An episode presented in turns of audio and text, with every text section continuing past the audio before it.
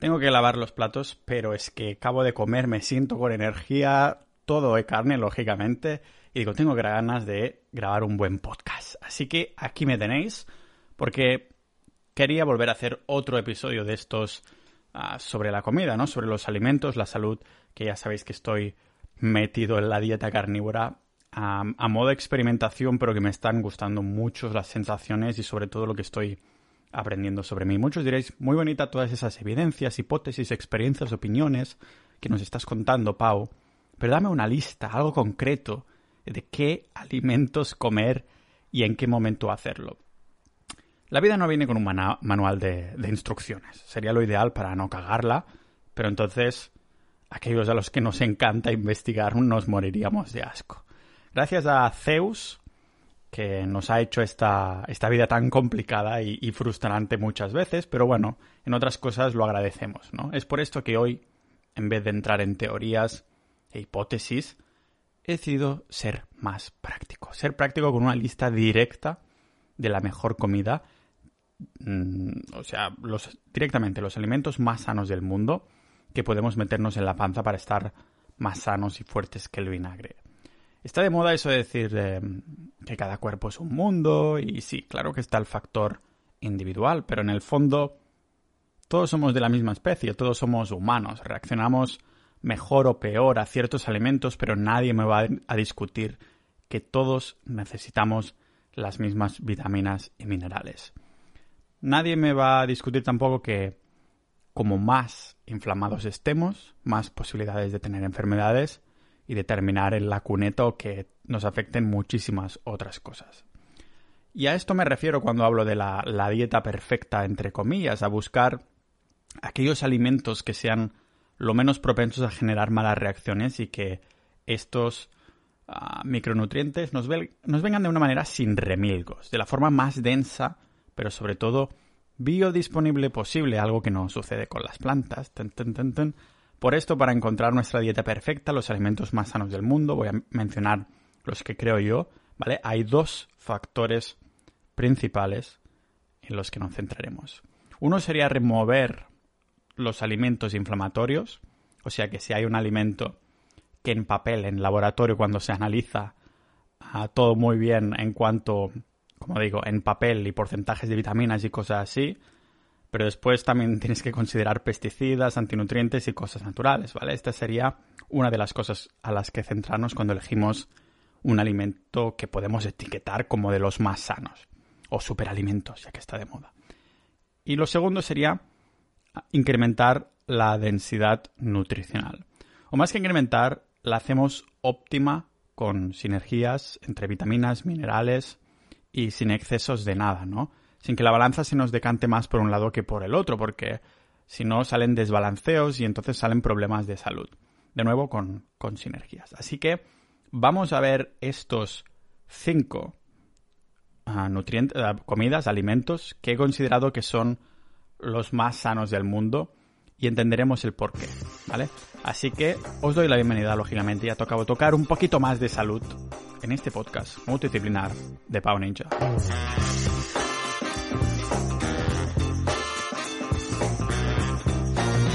Como no podía ser de otra forma, hay que agradecer antes de empezar al patrocinador de este episodio y a vosotros también como oyentes os lo agradezco de escuchar porque ayuda a que siga creando este tipo de, contenido de forma gratuita.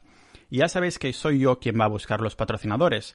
He sido cliente del patrocinador de hoy y de todo lo demás que he patrocinado anteriormente, todos los que han sido los patrocinadores de episodios de este podcast. Así que hoy Um, es un patrocinador que repite, ya le, lo conocéis, se trata de carnísima.com y algunos de vosotros me habéis contactado por privado y me habéis dicho, ostras, que estoy a punto de hacer un pedido a Carnísima o voy a comprar carne de Carnísima, ¿cuál me recomiendas? Yo siempre que he estado en España he estado comprando en, en Carnísima.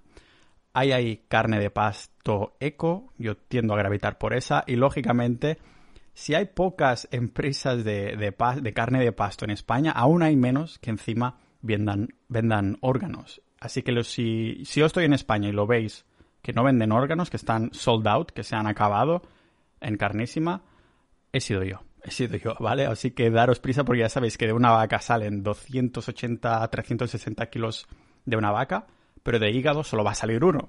Así que la cosa está limitada, ¿vale? Ya sabéis que en lo que es de pasto no se fuerza a los animales a darles mierda para que vayan creciendo y demás. Y carnísima, en carnísima.com esto lo hacen súper bien, ¿vale? Dejarlos ahí a que vayan creciendo de forma natural. Además, carnísima ha sido, ha sido premiada por un buen motivo. Nada que ver con la carne del supermercado. Y abogo totalmente, eso lo sabéis en los otros episodios, por la carne de pasto y creo que no tiene absolutamente nada que ver con la ganadería industrial, aunque tengan el mismo nombre, que lo llamemos a todo carne, no tiene nada que ver. Todo lo que es de pasto está mucho más nivelado omega 3 y omega 6, ya sabéis que la proporción tiene que ser 1-1.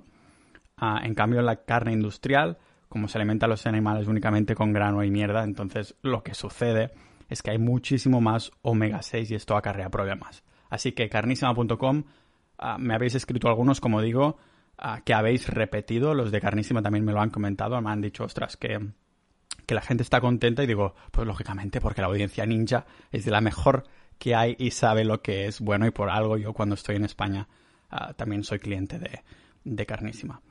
Así que muchísimas gracias a carnísima.com para patrocinar este episodio. Recordad usar el cupón PAUNINJA si es vuestra primera vez y tendréis un 5% de descuento. Hoy vamos a hablar de los alimentos más sanos del mundo.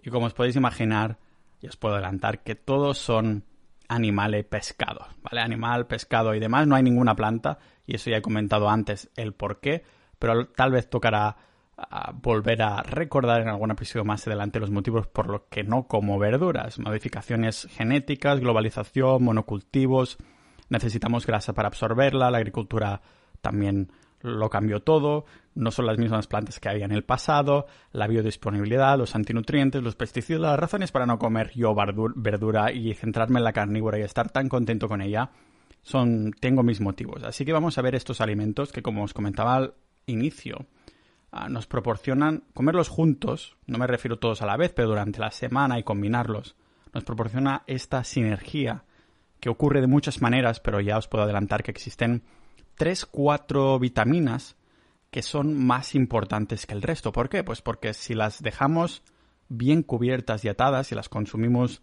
de buen inicio y las hacemos nuestra prioridad, ya no nos tendremos que preocupar por las demás vitaminas.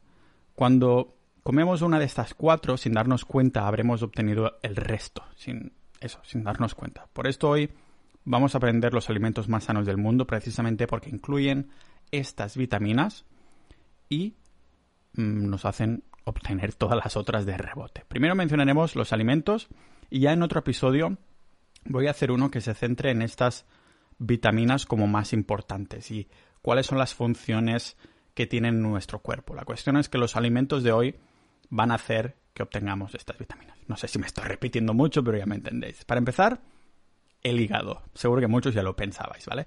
Ya sea de pescado o ternera, lo vamos a englobar y decir hígado a secas, porque los rangos de vitaminas varían lo suyo, depende del animal que sea, ah, porque lo suyo además sería alternarlo. Pero si habéis encontrado una lata de hígado de, pescado como bacalao o así en el supermercado, vais a flipar con la cantidad de calorías que tiene esa latita, ¿vale? Una lata puede tener unas 600-800 calorías y hay, que 72 gramos de hígado de bacalao, bacalao, ¿vale? O sea que es muy denso de grasas, pero en comparación con el de ternera, el de bacalao tiene un sabor riquísimo. Poca gente le gusta el hígado de ternera, se pueden hacer patés y cosas chulas, pero el de, el de bacalao, casi todo el mundo que lo ha probado, de hecho no conozco ninguna persona que no le guste de cuanto a sabor, es muy riquísimo. Palatabilidad de, de la hostia, ¿vale? Lo brutal de este alimento es que solo incorporando una lata ya tenemos los nutrientes básicos que el cuerpo nos pide. Tiene retinol, que es la forma animal de vitamina A, y es la única fuente en altas cantidades que lo tiene, o sea, es el hígado. Al igual que con todos los pescados también grasientos, además tiene una buena cantidad de vitamina D3, aunque bueno, esto sería mejor sacarla del sol, pero mira, sobrados no nos va a sobrar porque ya sabéis que la vitamina D3 es una maldita hormona, es importantísima. Además de ser la comida que, tiene el nivel de D3 más alto, el hígado también tiene altas cantidades de la familia de la tipo B, de vitamina tipo B, o sea, familia de vitamina B, eso, minerales, vitamina K2 y omega 3. Si me preguntáis a mí, ah, veo absurdo, o sea, en el buen sentido, la cantidad de micronutrientes que tiene el hígado. Lo podemos etiquetar, eso sí, de superalimento, tal cual. No solo esto, sino que tiene altas cantidades de los nutrientes que la mayoría de personas tienen dificultades en obtener. La mayoría nos falta DHA, ah, omega 3 y vitamina A. ¿Vale? O sea, en resumen, que el hígado es la hostia. He escuchado hablar de un miedo mm, generalizado de la toxicidad de vitamina A por comer demasiado hígado, pero esto es difícil. A ver, ah, comer a diario hígado me parecería una locura porque raro sería en la naturaleza el humano que comiera tanto hígado continuamente. Tendrías que ser el jefe de la tribu o literalmente el puto amo. o no serías muy buen jefe de la tribu porque como es tan denso nutricionalmente esto acostumbra a ir a las embarazadas y a los niños, ¿vale? O sea, no tendría sentido comer hígado a diario, pero es verdad que si artificialmente compramos hígado cada día, lo, comemos continuamente y tal, pues que hay más posibilidades de toxicidad de vitamina A. Ah, tampoco entiendo el miedo que nos haría comerlo a lo mejor dos veces a la semana o así.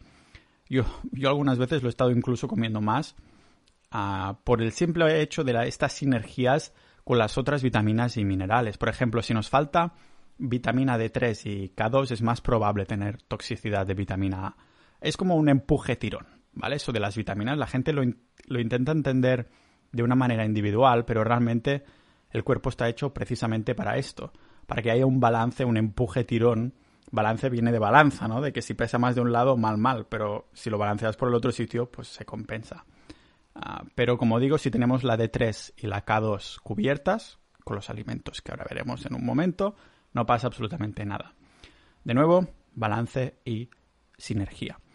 El cuerpo está hecho para que comamos todas las partes del animal. Entonces, lógicamente, si solo comemos una, pues vamos a tener exceso de esas vitaminas y minerales solo porque comemos esa parte. ¿Vale? La toxicidad de la vitamina A tampoco es que se manifieste de una manera muy clara, a no ser que sea muy severa, pero de todas formas nos cubrimos el culo si nos aseguramos que tenemos un buen balance de las otras.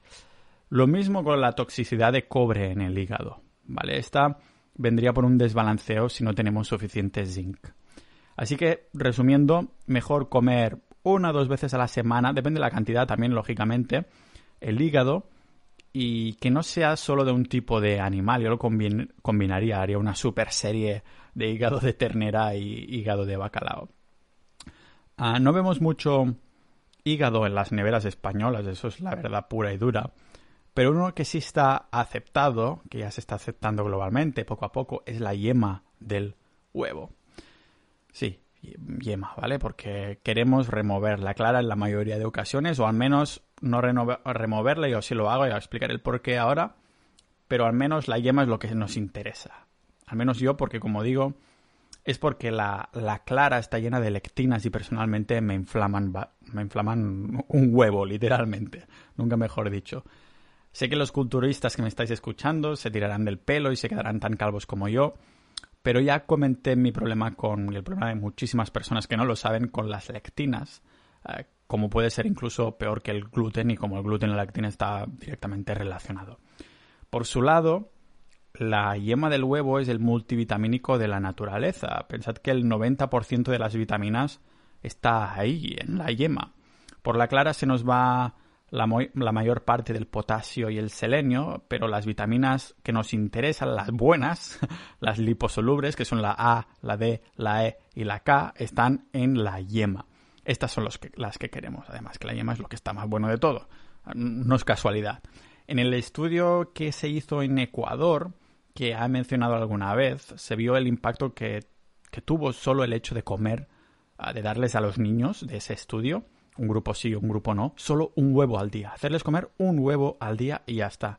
Claro, comparándolo con los que no recibieron el huevo, y eso que era el mismo estatus socioeconómico, la misma edad y todas esas cosas, estuvieron, los que lo recibieron y comieron, lógicamente, estuvieron mucho más sanos el resto de sus vidas y se desarrollaron mejor. Desgraciadamente, la calidad y densidad nutricional de nuestros huevos dependerá de la, de la calidad de comida que las gallinas han consumido lo que, bueno, será proporcional con el precio, lógicamente. Y sinceramente, si soy sincero, lo valen. Si pagamos tres veces más por unos huevos de, de gallinas felices, lo que llaman gallinas felices, pero que sean felices de verdad, que no sorprenda que estos mismos huevos, si hemos pagado tres veces más, sean cuatro, cinco, seis veces más densos en vitaminas. O sea que realmente estamos pagando tres veces más por los mismos huevos, pero tenemos seis veces más nutrientes. Y a ver, me acabo de, inventar esta regla de tres, pero es para ilustrarlo. No es que sea tres, seis exactamente, pero ya me entendéis.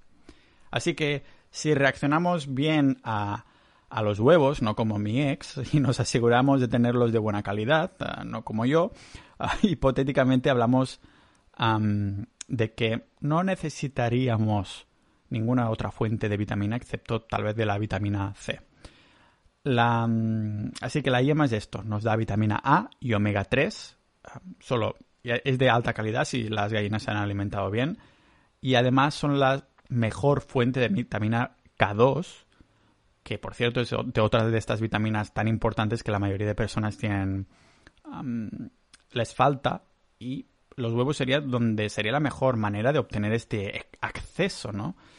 Y como digo, la K2 es la que falta más a nivel general de todo consumidor, así que huevos de gallinas felices, nos falta vitamina K2, obtenemos vitamina K2, ¿vale? Por mucho que hable también de de los órganos y estas fuentes tan densas. Es verdad que para la persona media con acceso limitado, digamos que lo tiene todo en el huevo, el multivitamínico natural de la naturaleza. Desafortunadamente, si queremos obtener el 80% de nuestras calorías de grasas de solo yemas de, huevos, podemos encontrar que podemos tener alergias que, tenemos que antes no teníamos. Lo veo natural o más bien normal porque si usamos el sentido común y nos metemos a saco de huevos como yo hacía, bueno, sería raro en la naturaleza el día que nos encontraríamos ahí por la selva 2.000 calorías solo de huevos. Es difícil encontrar un nido de 12 huevos, ¿no?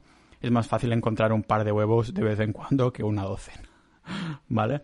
Así que bueno, para encontrarlos de calidad hay que fijarse, esto alguno ya lo sabréis, en mirar esos números grabados en cada a huevo que compramos. Si empiezan por el número 0, sabéis que en cada huevo hay ese, número de serie, pues el primer número tiene que ser el número 0, que son los que queremos. No hace falta mirarlo, ¿vale? Porque antes de abrir la caja y mirarlos, yo iría directamente a los que son más caros y eso seguramente 100%, 99% seguro que van a ser los que queremos, los del número 0. Si empiezan por el número 0, significa que las gallinas han tenido libertad y se han alimentado relativamente bien, pero al igual que la carne, la mejor opción sería conocer a los dueños de las gallinas y ver con nuestros propios ojos si, bueno, nos gustaría vivir en sus condiciones si en nuestras próximas vidas tuviéramos que ser unas gallinas, aunque algunos ya lo somos muchas veces de cosas que tenemos que hacer en la vida, ¿vale? Nos tenemos que fijar más en este número marcado en cada cáscara que no en lo que sale publicado en la caja. Ahí ponen fotos e imágenes pues muy engañosas, como todo paquete, ¿no? Para vender. Pero si nos salen que las gallinas además son altas en omega 3 y no han consumido soja, eso es aún mejor que mejor, ¿vale? Que salga orgánico en el paquete no significa que el animal se haya alimentado con su dieta natural. Le puedes dar carne de, de cerdo a una gallina para que se lo coma y se lo va a comer pero esto no significa que sea su dieta natural y es lo que tenga que comer.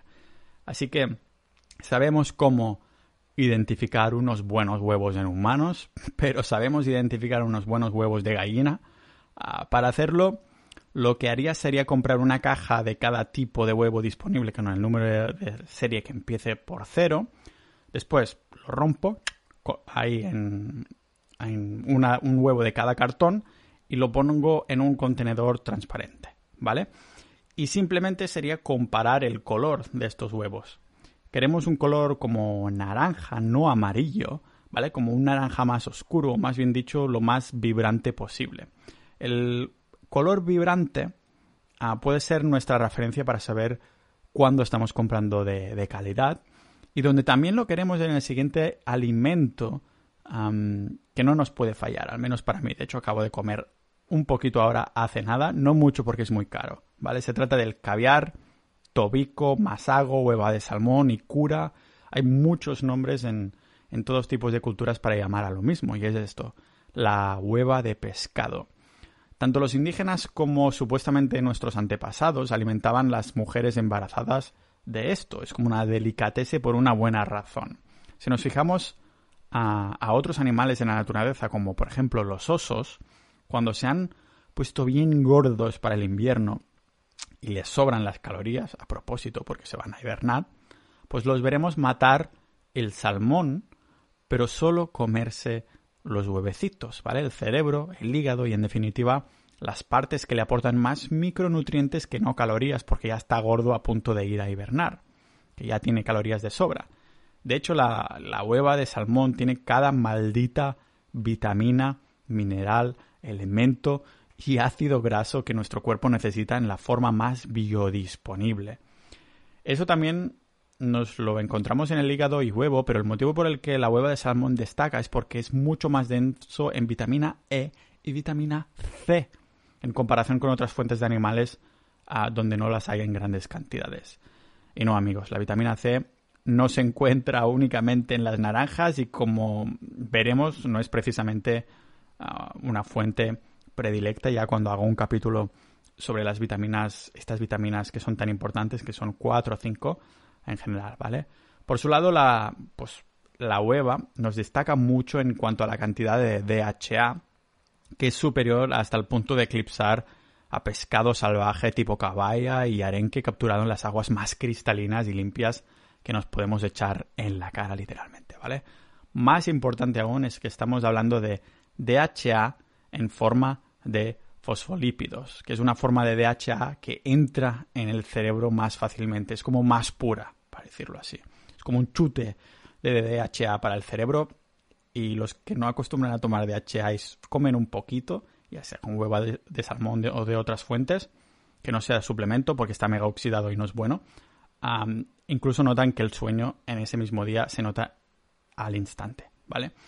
No nos vamos a engañar, el caviar es caro de cojones, pero un par de cucharadas y literalmente ah, no nos tendríamos que preocupar por nuestra nutrición el resto del día. La única comida que se acercaría a tanta densidad nutricional sería el hígado.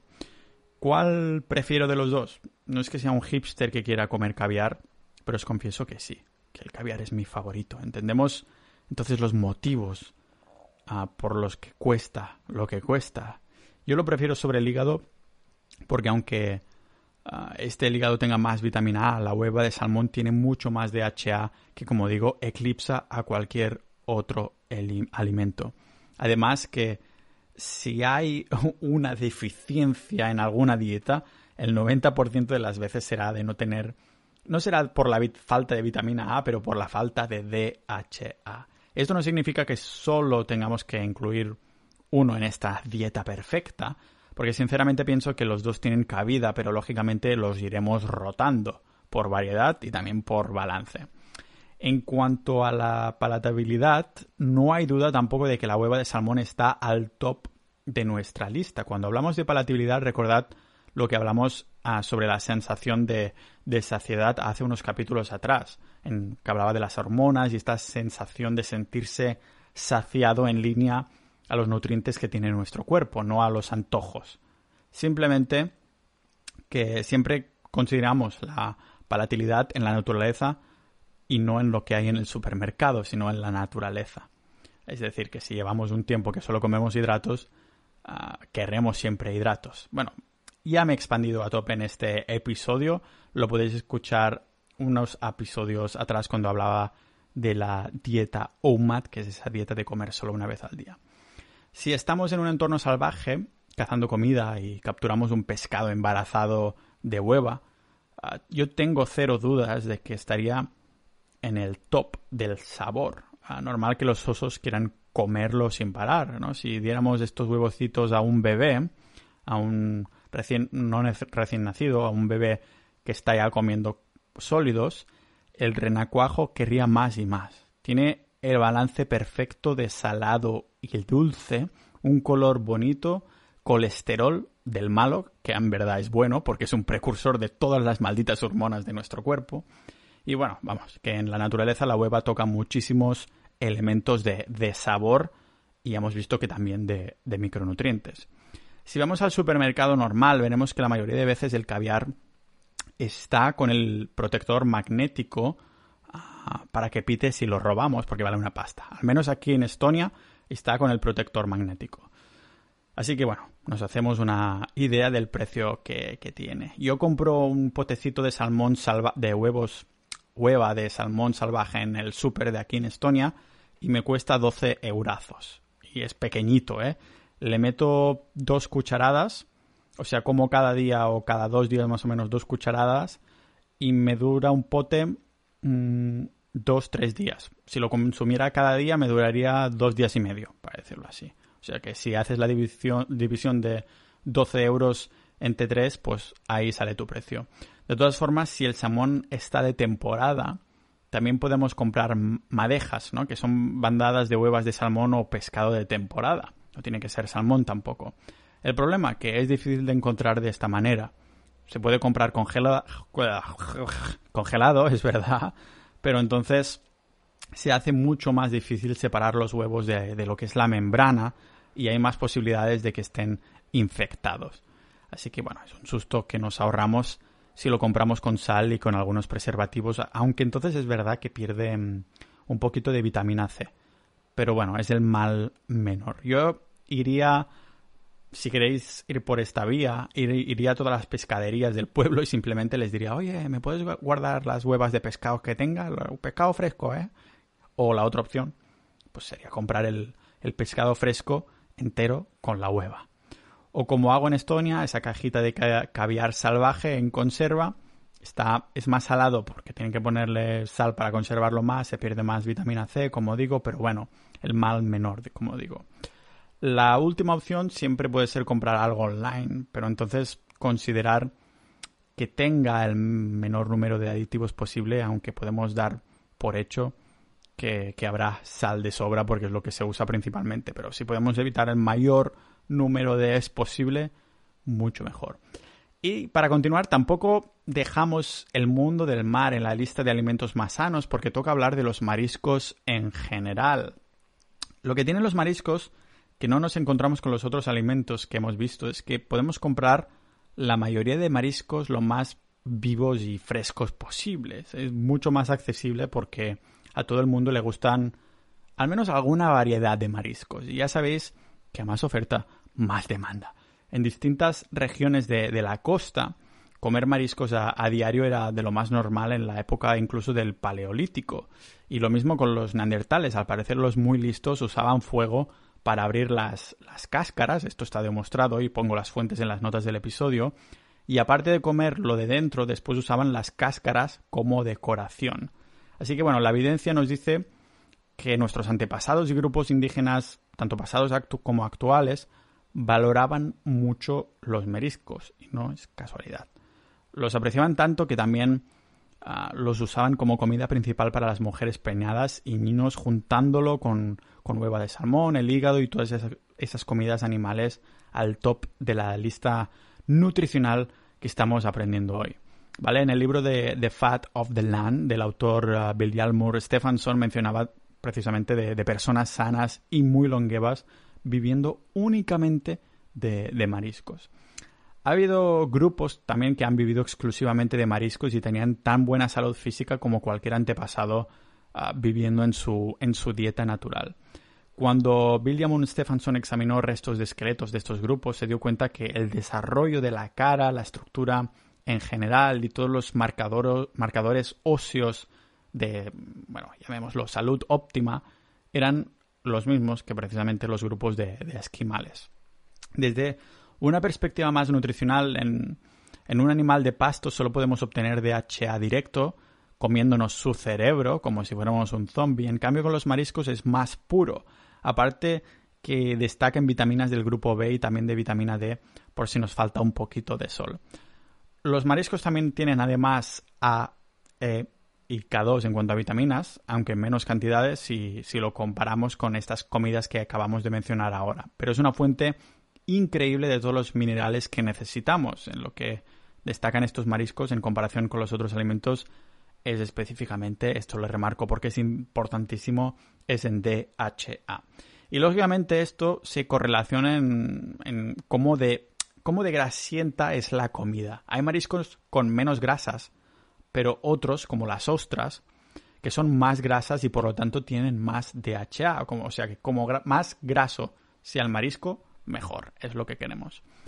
Lo bueno de los mariscos además es que son pequeños animales, lo que significa que nos estamos comiendo el animal completo. Muchos de los que trasteamos con una dieta carnívoro, siendo realistas, no nos estamos comiendo la ternera entera muchas veces, solo aquellas partes que más gustan o que más disponibilidad hay aunque sepamos que tendríamos que tirar por las partes más grasientas y nutricionalmente densas y comer todas las partes posibles.